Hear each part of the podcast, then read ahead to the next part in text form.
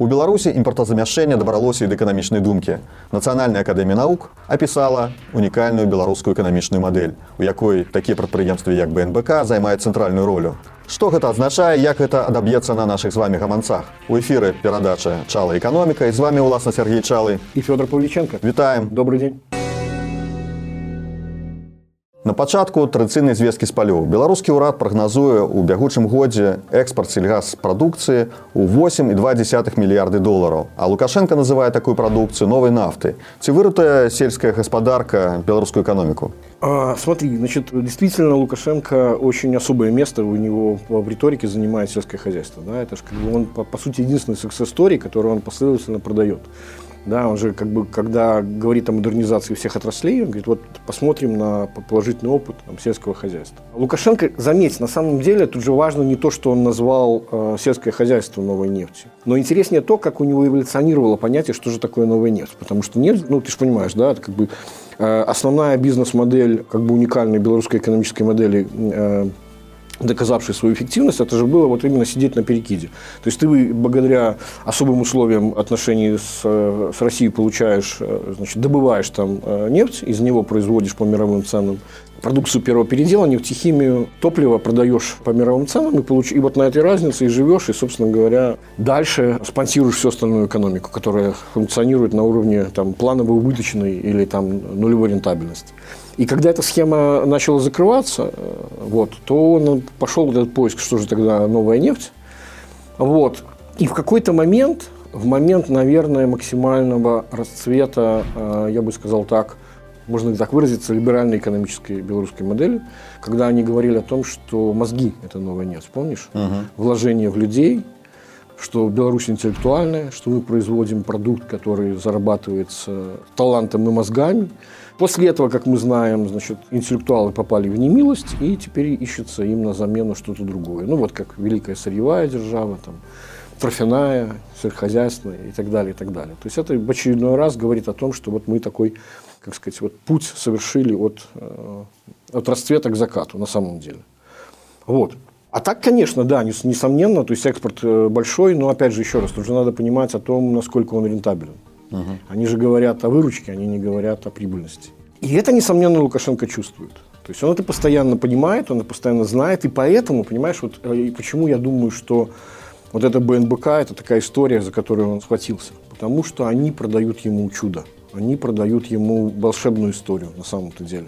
Вот этот э, визит на символическое открытие, на самом деле уже год работающего производства Белорусской национальной э, биотехнологической корпорации, это же совершенно уникальная вещь. Во-первых, это частная компания, угу. что нужно иметь в виду. Она частная, то есть государство там 25% плюс одна акция. И государство э, регулярно поддерживает эту долю из-за того, что они увеличивают основной фонд и, соответственно, выкупает э, эти акции для того, чтобы а, блокирующий пакет иметь. Вот. Мало того, что это частная компания, значит, там, собственно, частного капитала, то бишь денег инвесторов, которые с учетом того, какой человек там, значит, возглавляет эту корпорацию, да, скорее всего, это просто деньги, что называется, награбленные у киргизского народа, значит, вывезенные с собой. И ну, себе Бакиева. Да, абсолютно верно. Вот. И их не так много. А проект, на самом деле, очень дорогой. И смысл заключается в том, что это чрезвычайно такой, знаешь, с огромным левериджем построенный проект. А что это означает? Ну, смысл в том, что ты рискуешь на самом деле очень небольшим капиталом. То есть, условно, там денег частных там менее десятой части от того, сколько это все стоит. А все остальное это кредитные ресурсы. Более того, там история с кредитными ресурсами, она же имела две части. Поначалу предполагалось, что а, заемщиком будет само это предприятие угу. получать китайские деньги. По разным причинам, не в последнюю, наверное, очередь из-за скандала с э, биографией э, руководителя. Урицкого. А, да, Китай отказался напрямую финансировать эту корпорацию. И в итоге это получился межгосударственный кредит Китая и Республики Беларусь, который уже потом из своих средств кредитует строительство этого предприятия. То, бок, То бишь, а... еще раз, кредитует, угу. не вкладывается в уставной капитал, а имеет всего лишь вот эту вот четверть там. То есть, понимаешь, о чем идет речь? Речь идет о том, что это такая бизнес-схема, которая позволяет делать сверхрискованные бизнес-ставки. Если она сыграет, то ты получаешь, скажем так, э, прибыль от в 10 раз больше от того капитала, чем ты вложил. Если ты проиграл, ты рискуешь всего лишь десятой частью. А во-вторых, как бы много же, помнишь, было публикация о том, насколько интересным образом построено было руководство э, этой компании, кто входил в него. Да? То есть там и сын Николая Снабкова, вице-премьера, значит, и Надежда Катковец, прославившаяся знаменитым э, э, еще первой историей регулирования, когда цены были хаотические. Или, например, ну, совершенно волшебного человека, с ну, чрезвычайно странной биографией, с псевдонимом, артистическим, видимо, потому что он в анамнезе же э, музыкант, шансонье там, в Германии, угу. в иммигрантской среде.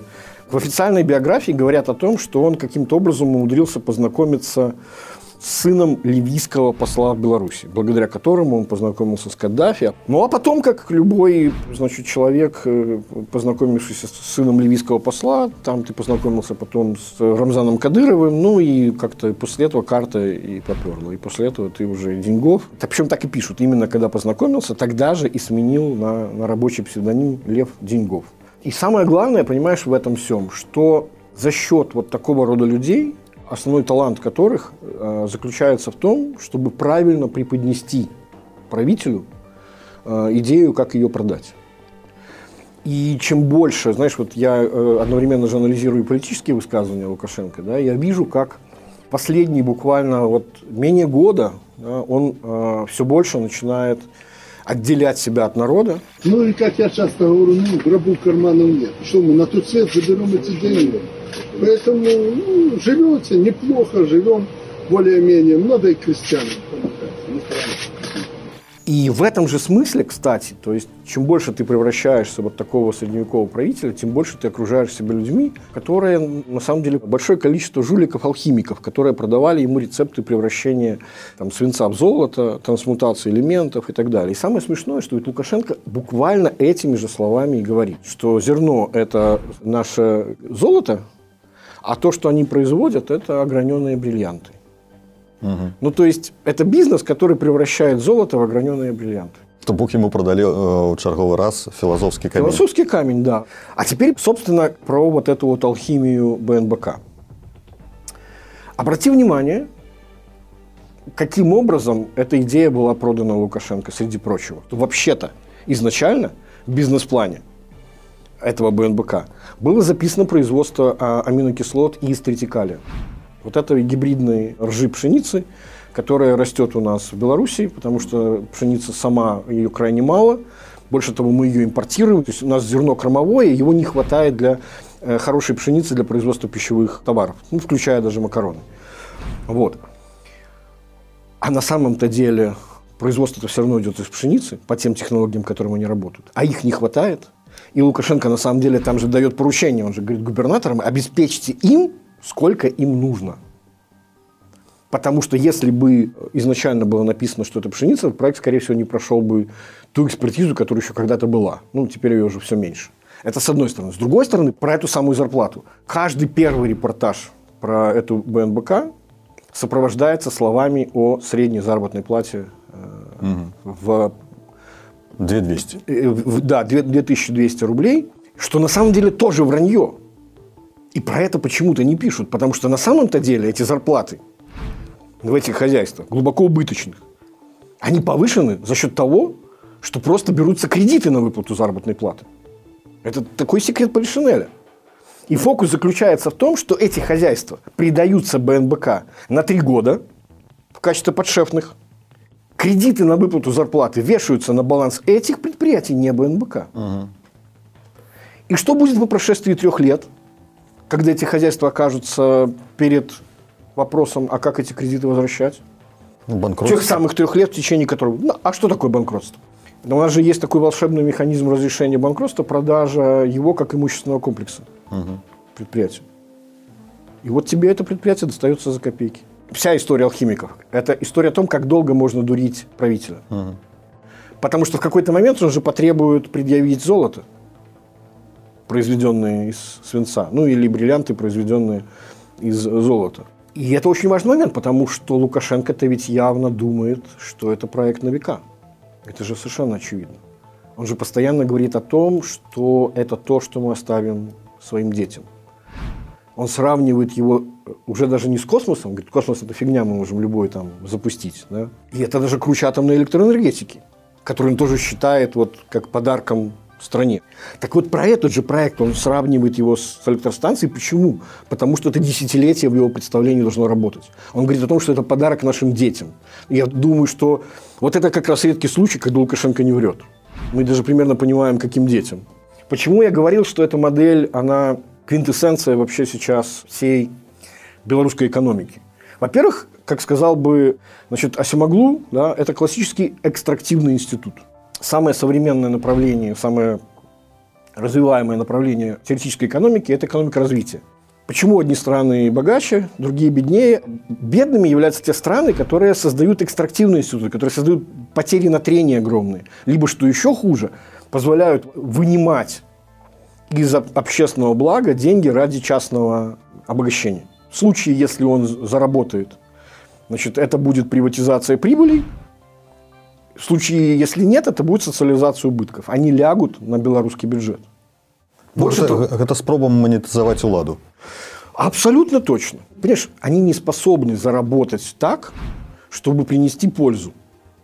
Экстрактивные институты работают по принципу для того, чтобы заработать, надо нанести вред угу. всем остальным. Этот институт частного обогащения за счет э, общественных э, издержек. Так вот, я про что? Я все же вот еще про эту историю, значит, которой э, власти продолжают оправдываться за регулирование цен. Так вот, здесь есть несколько важных нюансов, один из которых связан с тем, что довольно сложно э, Лукашенко приходится э, в объяснении, зачем вообще они это сделали, что называется, вот этому ну, я так сам народу. Разумею. Да, понимаешь? Потому что объяснение с точки зрения справедливости – оно натыкается на то, что вот когда он говорит, а вот так называемый бизнес, вот, очень, кстати, интересная фраза, да, так называемый бизнес, а, мол, плохо себя чувствует, а, и, а почему? Я вот последнее время смотрю, там у нас так называемый бизнес просел. Начинаю интересоваться, какой бизнес – ИПшники, которые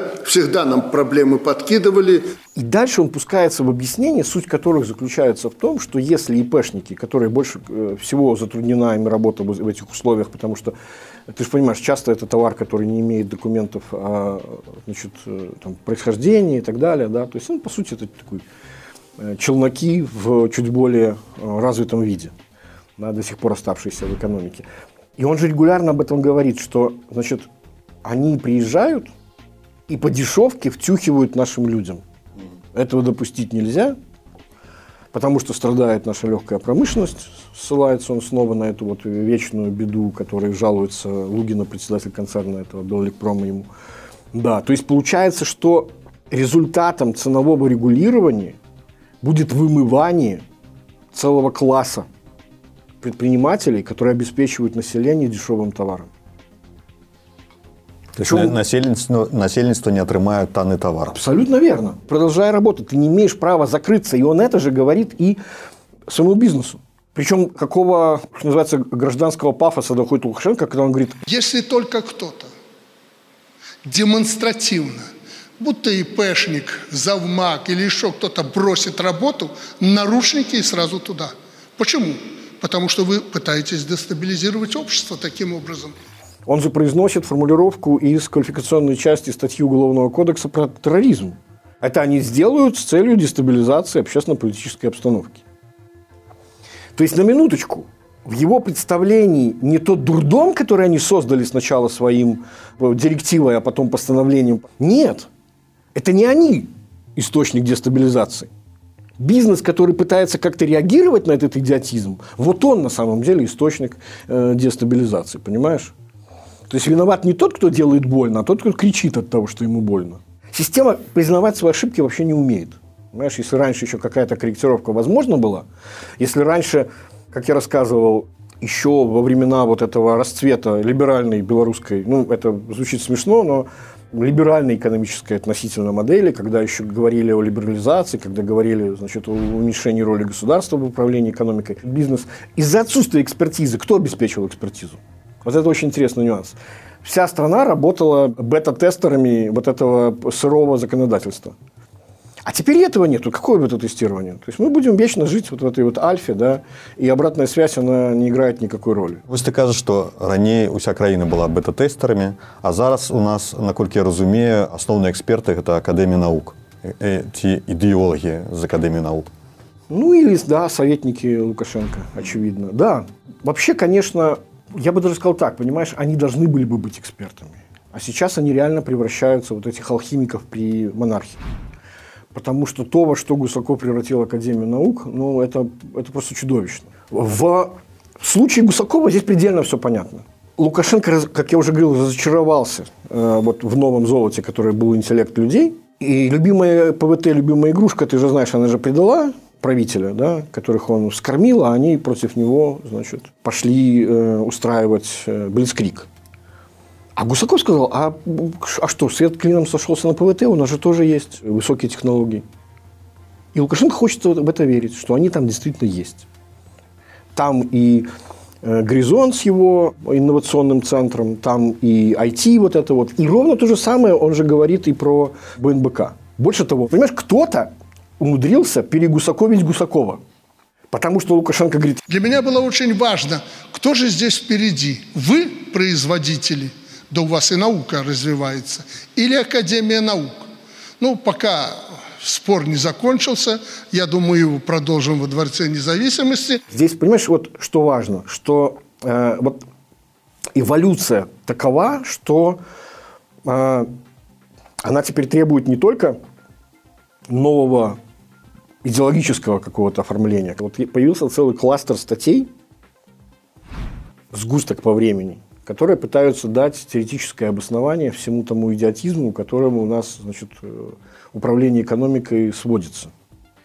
И для этого уже у нас есть как раз Академия наук. Гурский – это Василий Гурский, главный ученый-секретарь Национальной Академии наук.